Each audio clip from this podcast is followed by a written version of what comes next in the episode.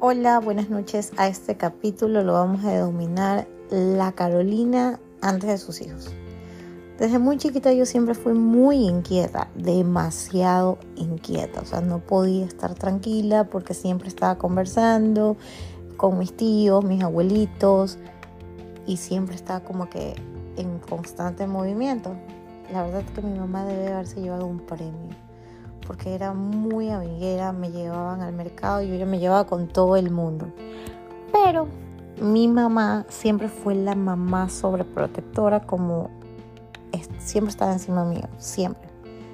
Mi mamá era súper meticulosa, no nos dejaba salir y yo siempre intentaba como que hacer amigos y conversar y, y yo me la escapaba de la casa, me iba donde los vecinos una vez estaban buscándome con policías y todos y yo estaba metida en la casa de una vecina haciendo vida social. O me escapaba a la casa de mis tíos y así. Desde muy chiquita fui muy inquieta. Lo admito, de verdad. Yo recuerdo que me le escapaba a mi mamá para ir a jugar o a veces sacaba las persianas de la ventana y me le salía mi mamá siempre estuvo sobre encima de nosotros y no nos dejaba salir.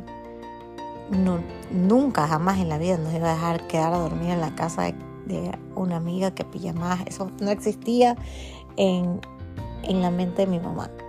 Nos dejaba salir eh, a jugar como que en el portal y ya nos entraba.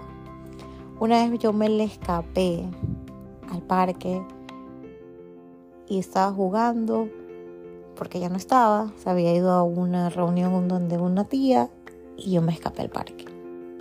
Y jugando ahí me quebré el brazo. Tenía tanto miedo ir a la casa porque mi mamá era, tenía un carácter súper fuerte y yo no quería ir a la casa y lo único que se me ocurrió fue buscar a mi hermano para decirle que me había quebrado el brazo. Tenía el brazo quebrado, pero más era la sensación de no llegar a la casa porque mi mamá iba a estar muy molesta y me podía castigar. Mi hermano prácticamente que me obligó a ir a la casa. Porque si no, no iba a ir a la casa. Tenía mucho miedo. Entre todas estas cosas, mi mamá siempre estuvo ahí. Siempre era una mamá muy correcta.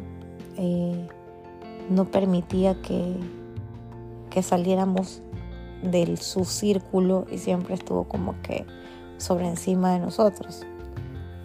Entre todas esas cosas, yo siempre creí y pensé que lo, la mejor decisión de mi vida era salir de la casa.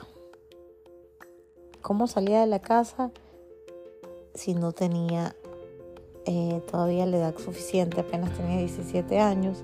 Entonces, entre los consejos que escuchas de tus amigos, y antes el sexo era un tabú y nadie te podía este, como que decir, tú no puedes decir condón porque de verdad tus papás te azotaban. Y en aquella época conocí a alguien que era mi mejor amigo. Nos conocíamos desde muy pequeños, no me gustaba, pero con el día a día y como éramos los mejores amigos, nos contábamos de todos, decidimos ser novios.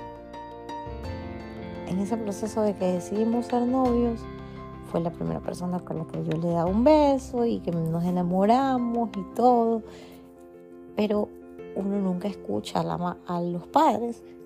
Y mi mamá me decía como que siempre fíjate en cómo un hombre trata a su mamá.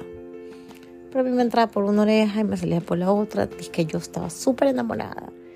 Y decidí este, intentar tener una relación con él y entre todos estos chistes mi mamá no me dejaba salir, todos mis amigos iban a fiestas, yo no iba a fiestas, bueno, tenía 17 años, no me dejaba ir a, reuniones porque primero mi mamá entraba a ver quiénes estaban en la reunión y si veía que había alguien que estaba mal vestido mal encarado, nos sacaba de ahí y no nos dejaba. O si no, solo nos daba permiso hasta las 11 de la noche porque si ya te demorabas más se metía a la fiesta y te sacaba de las orejas. Entonces, mi, en mi mente siempre estuvo como que, no, yo quiero ser lo que mis amigas hacen, mis amigas tienen más libertad, bla, bla, bla.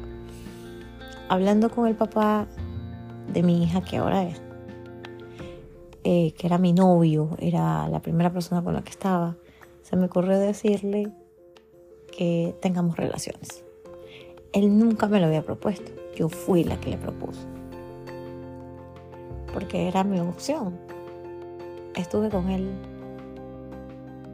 una vez, fue el donde pasó todo el suceso y todo. En la segunda vez que estuvimos, salí embarazada. Y ahí empezó la otra parte de la historia de mi vida, que ya se las voy a contar.